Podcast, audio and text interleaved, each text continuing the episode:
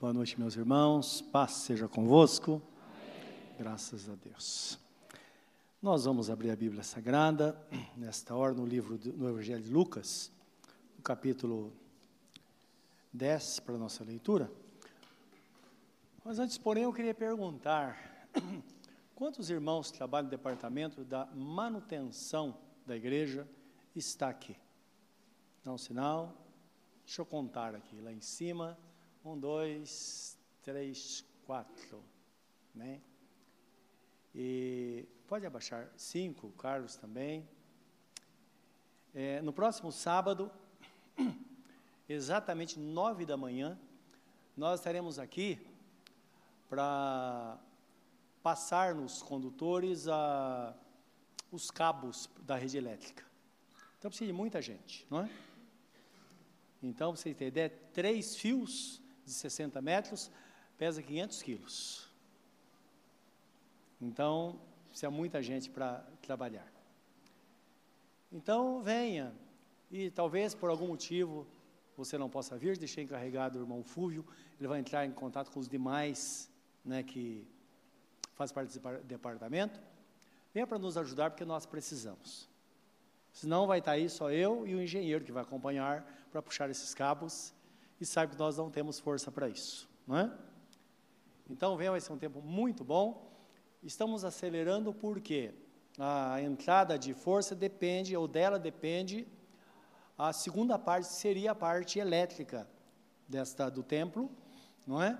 Para que até o final do ano a gente esteja bem adiantado aqui, sem essa parede, mas já com tudo funcionando. Amém, meus irmãos?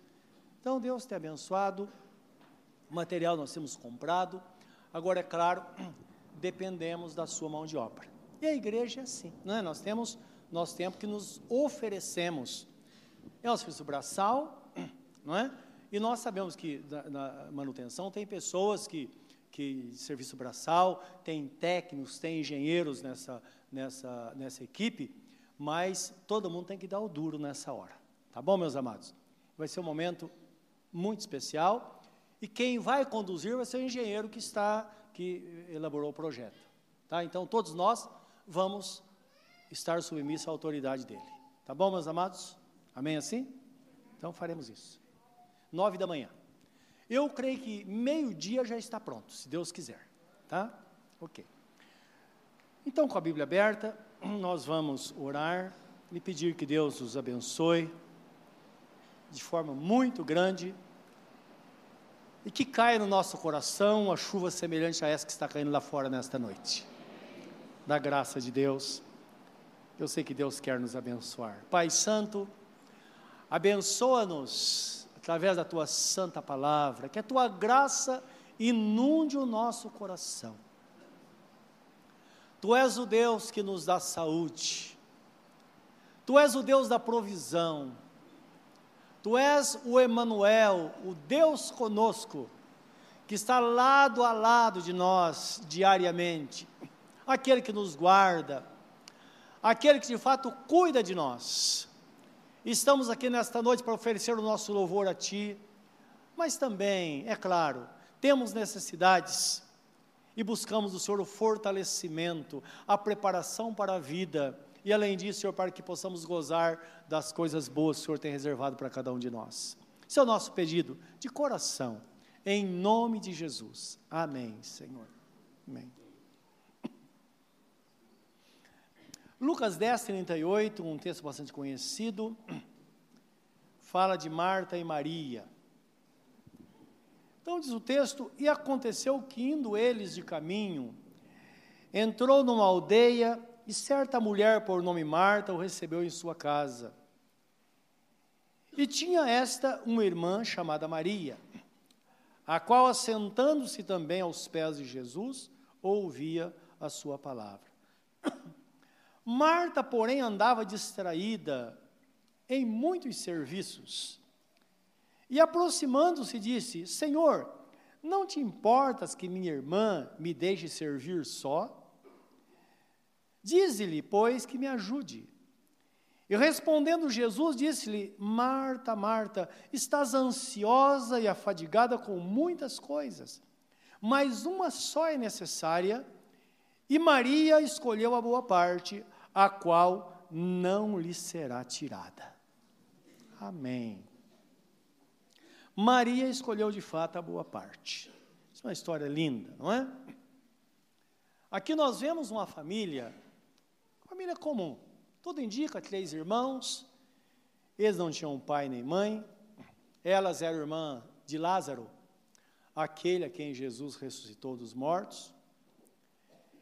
E a Bíblia diz que eles moravam numa pequena cidade, chamada Betânia, perto de Jerusalém, caminho de um dia mais ou menos. E Jesus, nas suas andanças, ele passava lá de vez em quando, por quê? Eles eram amigos de Jesus. Tanto é que, livro de João, quando fala da ressurreição de Lázaro, Lázaro estava doente e diz em capítulo 11, versículo 2, que as irmãs mandaram um recado para Jesus dizendo: Senhor, aquele a quem tu amas está doente. Então havia uma relação muito próxima de Jesus com esta família. Outro texto fala no, no, no versículo 11, do capítulo 11 de, de, de João, é, Lázaro morreu, havia morrido. E chegou o recado para Jesus, ó, Lázaro morreu. E aí Jesus fala, olha, o nosso amigo Lázaro dorme, e eu vou para despertá-lo. Então, indicando já que o propósito dele era ressuscitá-lo dentre os mortos. Não é? Então imaginemos que Jesus chega nesta casa e tudo indica que foi uma surpresa. Eles eram amigos, mas foi uma surpresa. Eu queria que você pensasse, não é? Todos nós temos casa, temos família. Então é bem provável que a casa estava revirada. Sabe aquela hora que você não pode receber visita? Tudo indica que é exatamente o que estava acontecendo. De repente Jesus bate a porta não é? E é claro, aí nós vemos atitudes tomadas aqui. Que Jesus fala de, de Marta, que ela estava distraída com muitos afazeres. Então a situação dela, ela estava perdida no meio daquela desarrumação toda, sem saber o que fazer. Agora, o que irritava mais é que, segundo o que o texto sugere, é que Maria, quando Jesus bateu a porta e entrou, ela esqueceu de tudo. E foi dar atenção a ele, não é? E o texto fala que ela estava aos pés de Jesus, recebendo o ensinamento. Imagine a situação da irmã, preocupada com a casa daquele jeito, precisava servir alguma coisa para Jesus. A irmã lá, sem fazer nada, e ela se irrita a tal ponto de chegar para Jesus e falar: Escuta, senhor, olha o que está acontecendo. E o senhor não se importa. Dá uma palavra, diga para ela me ajudar a servir. E nós vemos o texto que, qual foi a resposta de Jesus diante de toda aquela, aquela braveza da irmã, não é? Então, a resposta está aí na, na no, no, no cap, versículo 40 ao 42 que ela não suportando aquela situação, ela levou a Jesus. Ela não estava errada, porque sempre é importante que às vezes nós pensamos que Jesus estava dando uma bronca nela. Não é verdade, Jesus estava ensinando, porque algo precisava ser mudado naquela situação, não é? Então, ela leva Jesus, e nós bem sabemos que a reclamação levada a Jesus não tem a conotação de murmuração. A murmuração é quando a reclamação é jogada ao léu, não é? Para que as pessoas ouçam e vejam o nosso descontentamento. É quando nós dizemos: puxa vida, somos crentes, Jesus está na minha casa. É, a gente deveria estar vendo bem. Essa aprovação até poderia ser de alguém que não temesse a Deus, mas não eu. Então é mais ou menos isso. Só que ela levou a Jesus. Ela fala com Jesus nesse tom. E Jesus então tem a chance de ensiná-la. E ela, Jesus fala assim: Marta, Marta, não é? 40 primeiro. Marta, porém, andava distraída em muitos serviços e, aproximando-se, disse: Senhor, não te importas que minha irmã me deixe servir só? Disse-lhe, pois, que me ajude. Olha a resposta de Jesus. Respondendo Jesus, disse-lhe: Marta, Marta, estás ansiosa e afadigada com muitas coisas. Isto é, você está perdida no meio dessa bagunça e está querendo fazer, talvez até para me agradar tudo isso. Mas uma só coisa é necessária. E Maria escolheu a boa parte, a qual não lhe será tirada. Meus irmãos, que lição nós podemos tirar nessa situação hoje para a nossa vida? A Bíblia Sagrada é cheia de parábolas, cheia de histórias, de situações, e o propósito é trazer para nós alguma lição, alguma coisa que venha nos ajudar, a nos despertar, para que no dia a dia estejamos na vontade do Senhor, fazendo aquilo que de fato é necessário e principalmente não, des, não desperdiçando o nosso tempo. Nós sabemos que a Bíblia, quando fala de distração, está falando do envolvimento que qualquer um de nós pode ter, envolvimento de tal forma que nos afaste de Deus. Então Deus ele está falando, ele está lutando para transmitir para nós alguma coisa. Nós às vezes pedimos, não é? Para ele nos dirigir, para Ele falar conosco. Nós oramos pela manhã, de uma forma rápida, dizendo, Senhor, o Senhor, é preciso que o Senhor fale comigo hoje. Mas nós estamos tão envolvidos, não é? Tão distraídos com tantas coisas, que cá entre nós, muitas coisas tiram o nosso tempo, não é verdade? Se você parar para pensar, nós temos muitas ocupações. E essas ocupações muitas vezes não nos deixam ouvir a voz de Deus e nem sequer parar para pensar, para ver se essa situação, ou em toda a situação, o que é que contribui para o nosso bem, o que é que vai trazer um retorno para nós, o que é de fato, o que, é que de fato vai nos levar à presença do Senhor. Então é claro que o texto sugere uma decisão daquele que está envolvido desta forma, que diz: Olha, eu sou uma pessoa muito ocupada. Alguém já disse certa vez que não ter tempo para Deus é perda de tempo. E é verdade. Não ter tempo para Deus é perda de tempo. Porque muitas vezes nós paramos, temos um tempo mais longo na presença do Senhor e saímos com a direção clara de Deus naquilo que nós vamos fazer. O que faz com que muitas vezes, quando precisamos seguir em frente, nas encruzilhadas da vida, nós resolvemos entrar para a direita ou então para a esquerda, é exatamente isso, por falta de ouvir a voz de Deus. Agora a Bíblia Sagrada nos promete, tá? O Deus fala através do profeta Isaías, deve ser capítulo 29 ou 30 de Isaías, que diz assim: que na encruzilhada nós certamente ouviremos uma voz dizendo: Este é o caminho, ande por ele. É a promessa de Deus da direção ao seu povo. E no decorrer da história da igreja, nós vemos o Espírito Santo dando esta direção. Isso em todos os segmentos da nossa vida, não importa o que a pessoa faça. Temos o exemplo de Filipe, não é na Bíblia Sagrada, que ele estava em determinado lugar, o Espírito Santo falou com ele: Olha, tem uma, uma estrada, ela está abandonada. Essa estrada segue de Jerusalém em direção à Etiópia, que é uma parte da África. E lá está indo um homem. Então, alcança aquele carro, porque lá você vai precisar fazer alguma coisa por este homem. E lá está aquele eunuco, que era o, o, o ministro da fazenda da Etiópia, naquele carro. Então nós imaginamos Filipe correndo, alcançou aquela carruagem e viu que o homem estava lendo o livro do profeta Isaías. Eu falei, escuta, o que você está lendo? Para puxar a conversa. Aí o, o eunuco pediu que ele entrasse no carro e prosseguiram e diz que partindo daquela palavra, onde fala que a ovelha muda foi levado ao matadouro, falando de Jesus que foi crucificado, não é?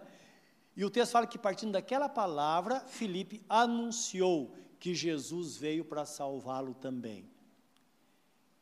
E a palavra foi tão eficaz que de repente ele para a carruagem e diz: Olha, tem água aqui, o que impede que eu seja batizado? E Filipe diz: Olha, nada, desde que você crê de todo o coração. E ele mandou que parasse o carro, desceram ambos e Filipe o batizou. E assim que Filipe o batizou, ele foi arrebatado pelo Espírito Santo e ele de repente se viu em outro lugar.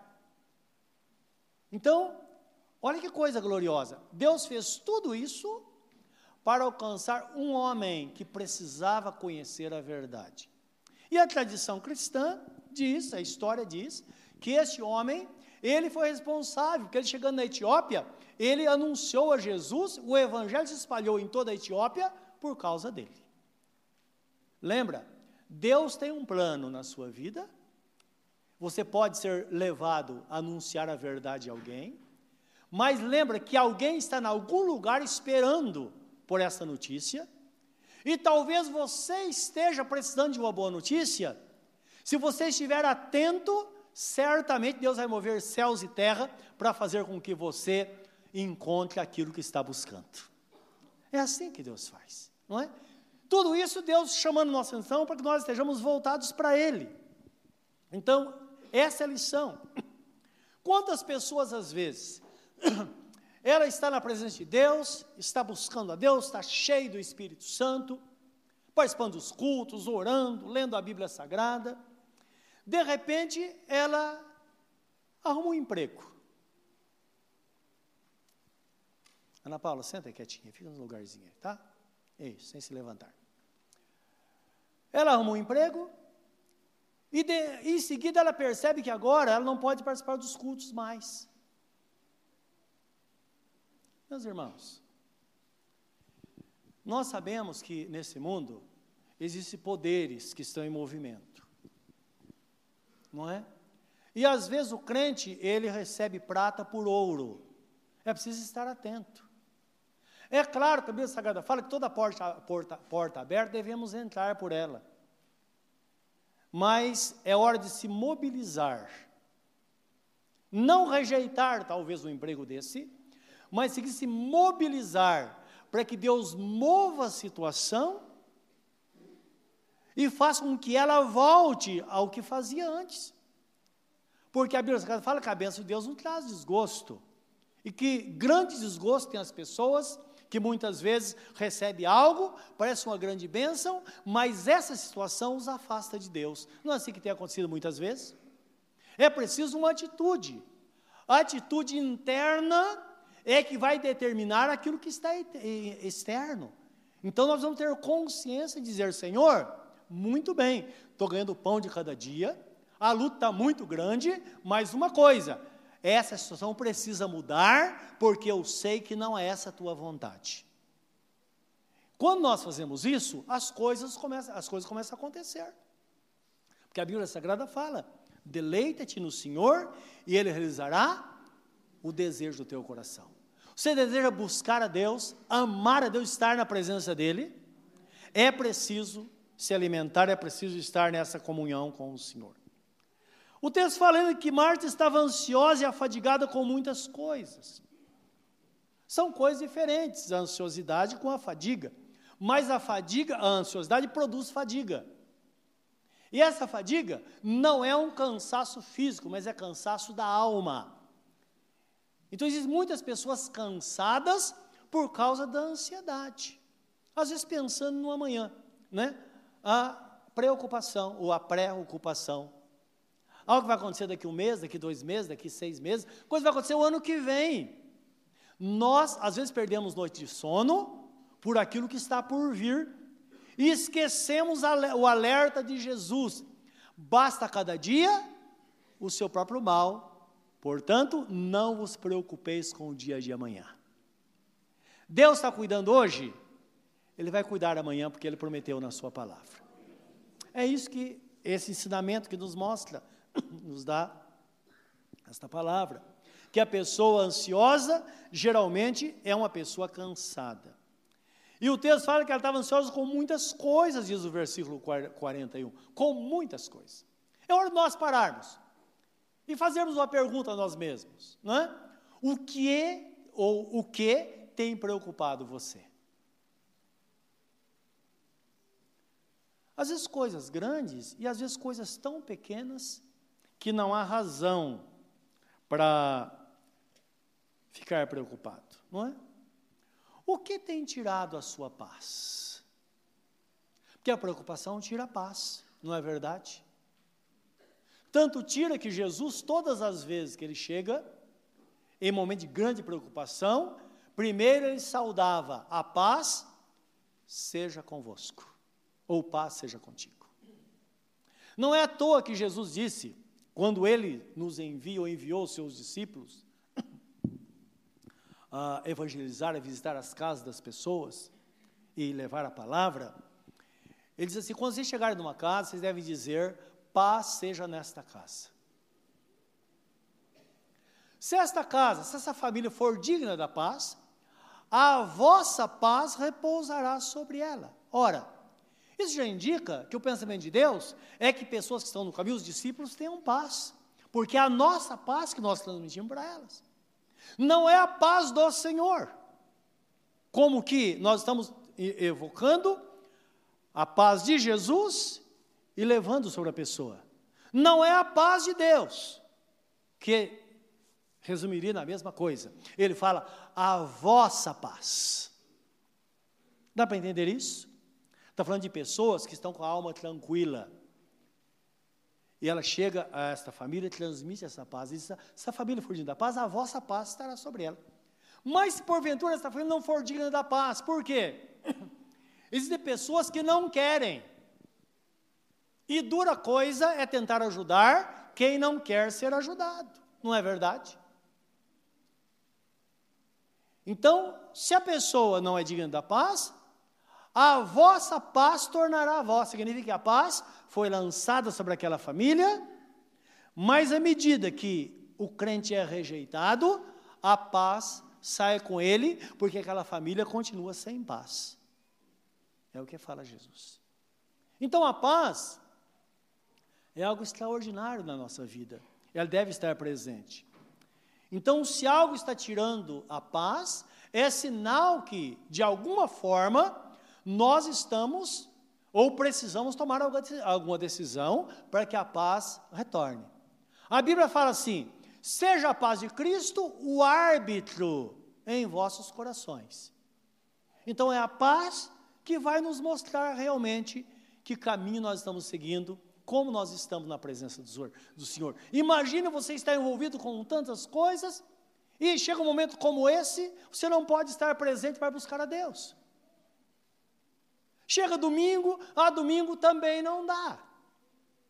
Aí chega na ceia, também não dá.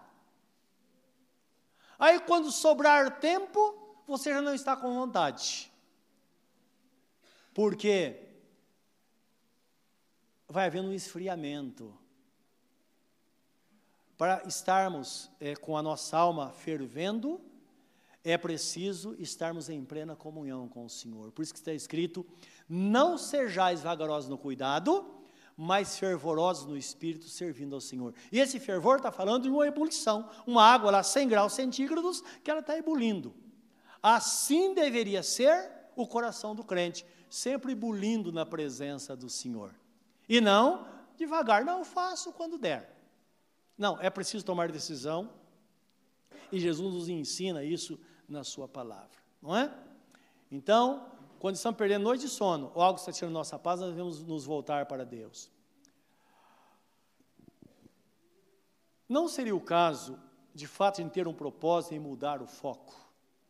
Eu queria que você lesse comigo o Salmo 127, 1 e 2, para que você veja como às vezes nós perdemos tempo, meus irmãos, como crentes. Existem as promessas do Senhor, e felizes são aqueles que se atêm à promessa, que não desviam o seu olhar da promessa do Senhor. Então, o Salmo 127, ele fala de pessoas que estão vivendo na graça. E lembra, nesta terra tem dois caminhos. Ou nós vivemos na graça ou vivemos na lei. Quando se fala da lei, então a lei significa sofrimento. Eu tenho que fazer para ter a recompensa. A graça não. A graça é crer para ter a recompensa, que são coisas diferentes. Então, a lei eu tomo decisão e faço muitas coisas, tenho que fazer, à medida que eu faço, eu recebo a recompensa. A graça não, eu creio, tomo a decisão e muitas vezes antes de fazer aquilo que pretendo fazer, nós já temos a resposta porque não é por aquilo que fazemos, mas é porque nós cremos que recebemos a graça do Senhor. Assim como acontece com a salvação. Por isso que está escrito, porque pela graça sois salvos por meio da fé. Isso não vem de vós, é dom de Deus, não vem por obras para que ninguém se glorie. É a nossa confiança, a nossa fé no Senhor. Então o texto fala assim: olha, perceba, é texto para quem tem projetos na vida. Se o Senhor não edificar a casa, em vão trabalham os que edificam, se constroem. Se o Senhor não guardar a cidade, em vão vigia a sentinela. Ah, não adianta, não é?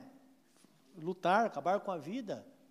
É preciso buscar no Senhor, descansar no Senhor, porque no tempo certo a bênção é derramada sobre nós.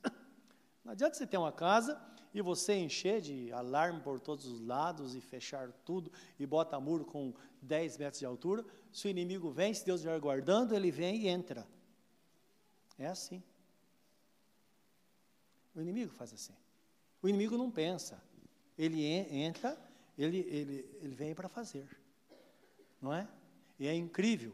Vocês estão vendo uma, uma, uma telha quebrada ali? Claro, tem outro telhado por cima. Uma pessoa entrou e tentou, imagina essa altura. Ele caiu lá de cima aqui, se machucou todo. Por que nós ficamos sabendo? Tinha poças de sangue aqui.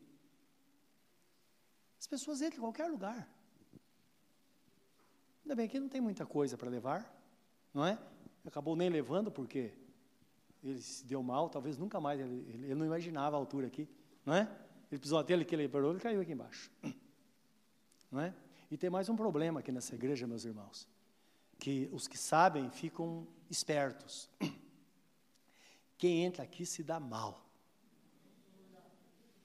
Se dá mal mesmo, é uma promessa que Deus tem para nós. Não é? já soube de casos de pessoas que entraram aqui no passado e, de repente, aconteceu alguma coisa e a pessoa morreu.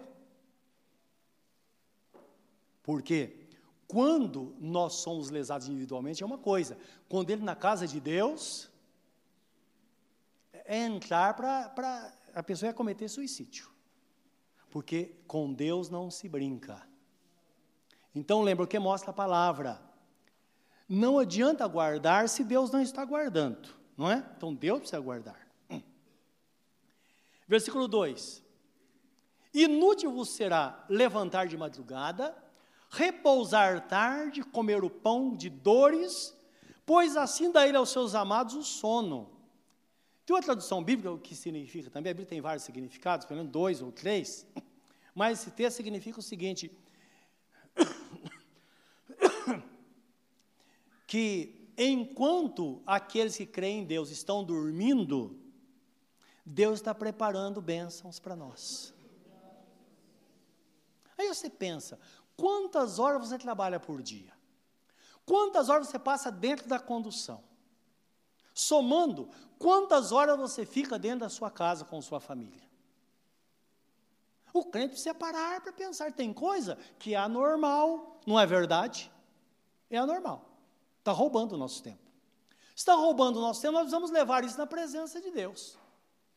Porque certamente Deus tem uma bênção especial para todo aquele que teme o nome dele. O profeta Isaías fala assim: não há Deus como o nosso Deus, que trabalha dia e noite em favor daqueles que o amam. E é verdade. Então o propósito de Deus é esse, é abençoar. Então, não podemos nos amoldar a esse mundo, mas devemos estar atentos a essas coisas e lembrar da vontade do Senhor. Deus tem o melhor para a nossa vida? O que é ter vida abundante? O que é ter uma vida tranquila? O que é ter uma vida de paz? Então devemos pensar. Uma coisa nós sabemos que a Bíblia Sagrada fala, que Jesus viria para trazer refrigério à nossa alma. E no livro de Mateus 11, 28 a 30, esse texto deve saber de cor, Jesus fala assim: Vinde a mim, todos vós que estáis cansados e oprimidos, o texto também significa sobrecarregado, e eu vos aliviarei. Tomai sobre vós o meu jugo e aprendei de mim, porque sou manso e humilde de coração, e encontrareis descanso para as vossas almas, porque o meu jugo é suave e o meu fardo é leve. Ora,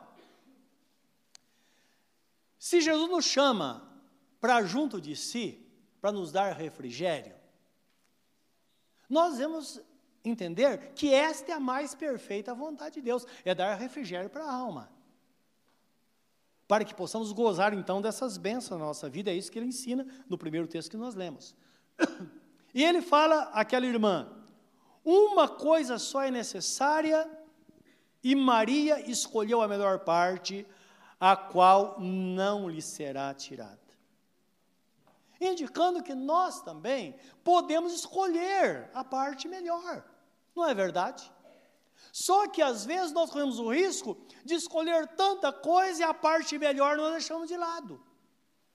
Justamente onde está o caminho para alcançarmos aquilo que precisamos na nossa vida, nós deixamos de lado. Então, é importante entender que Deus tem algo melhor para a minha vida e tem algo melhor para a sua vida. Tem ou não tem?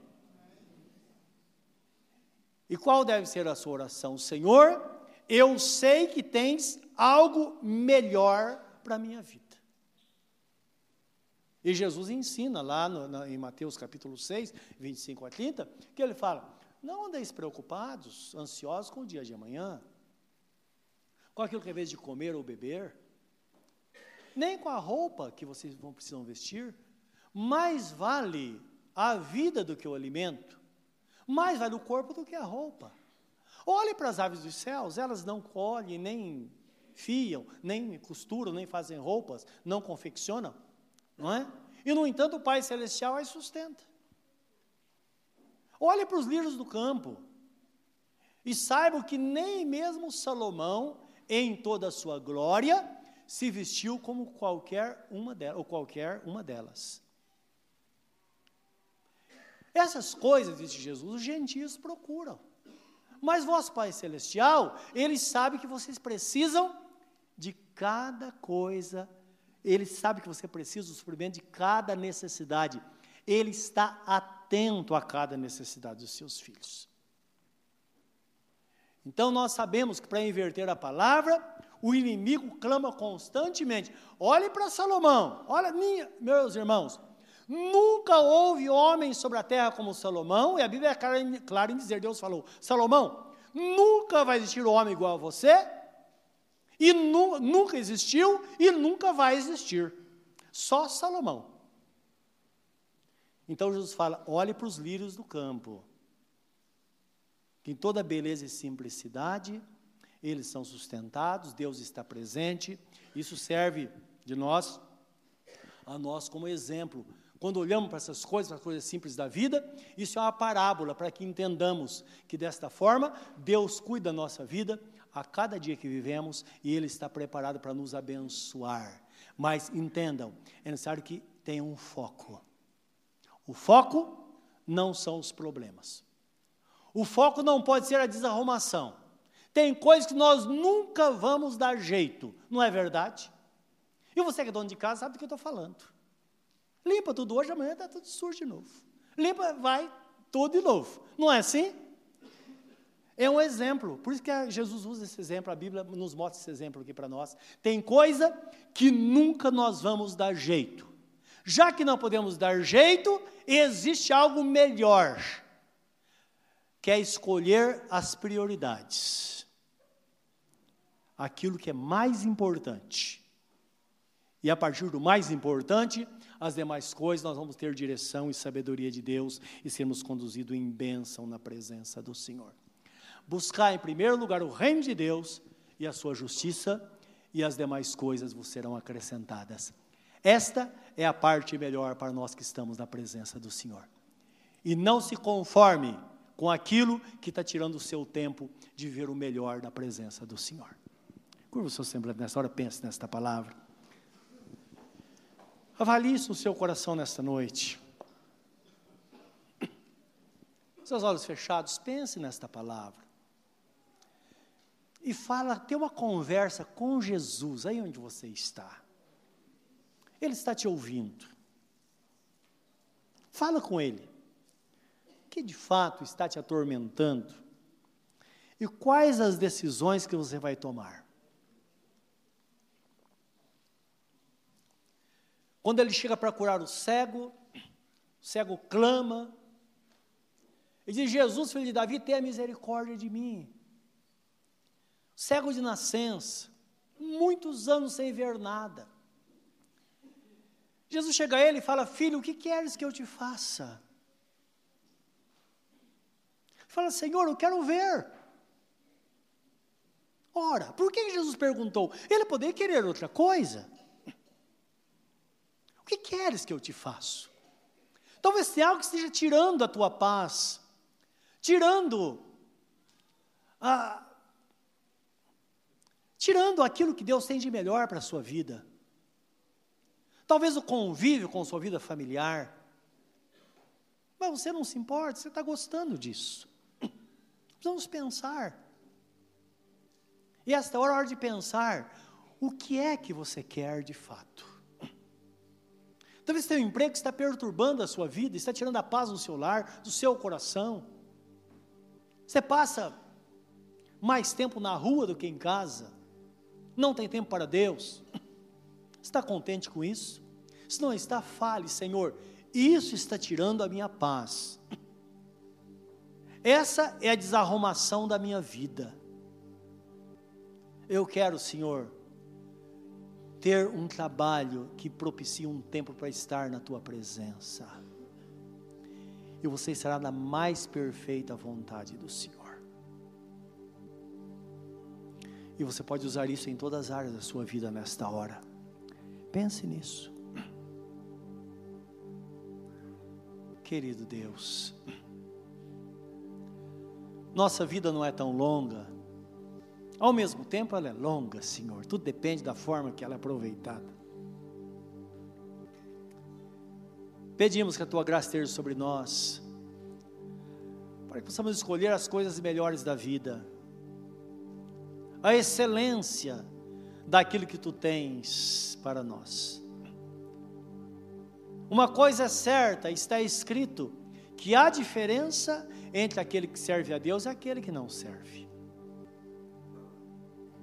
E nós sabemos que a diferença é esta os privilégios por entender a tua vontade e aspirar esta vontade, e buscar e desejar. E o Senhor é claro em dizer que nos atende. Quando pedimos, o Senhor responde. Quando buscamos, o Senhor está ali para nos acolher. E quando batemos a porta, o Senhor a abre para nós. Meu Deus, nesta noite, talvez alguém diga: não há jeito para a minha situação. Eu passei a vida assim. Mas nos lembramos da tua palavra que diz: Eu tenho uma porta aberta diante de ti, a qual ninguém poderá fechá-la. Na verdade, tendes pouca força, mas guardaste a minha palavra e não negaste o meu nome.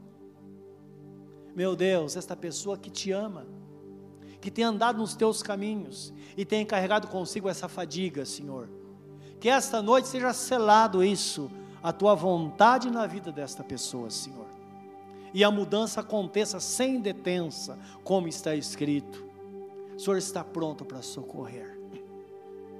Meu Deus, alcança cada coração, cada desejo nesta noite, cada necessidade, Senhor e as portas, que as portas sejam abertas para cada um, segundo a tua palavra e a tua promessa nesta hora, Senhor. Meu Deus, tu, foi, tu foste tão bom com aquela família. Senhor, nós vemos que no momento pior da vida, quando Lázaro estava na sepultura, e as pessoas diziam: agora não tem mais jeito. Até as irmãs disseram: Senhor, ele já está salvo, basta. Eu sei que o Senhor vai ressuscitar no último dia. Senhor, já cheira mal porque são de quatro dias. E o Senhor disse: Eu não disse que se creres verás a glória de Deus. Nós sabemos que a glória de Deus representa muito além do que temos recebido. A glória significa aquelas coisas que talvez estão lá. Meu Deus, que nós não ousamos colocar na tua presença, porque achamos que não dá para mudar. Que nesta noite a tua graça seja derramada em cada coração neste lugar. São teus filhos. Teus filhos estão assentados à tua presença para ouvir a tua palavra e dizem sim para o Senhor nesta noite. Sim, Senhor, nós queremos isso. Portanto, derrama sobre nós a tua bênção nesta noite, segundo cada necessidade, em nome do Senhor Jesus. Amém, Senhor.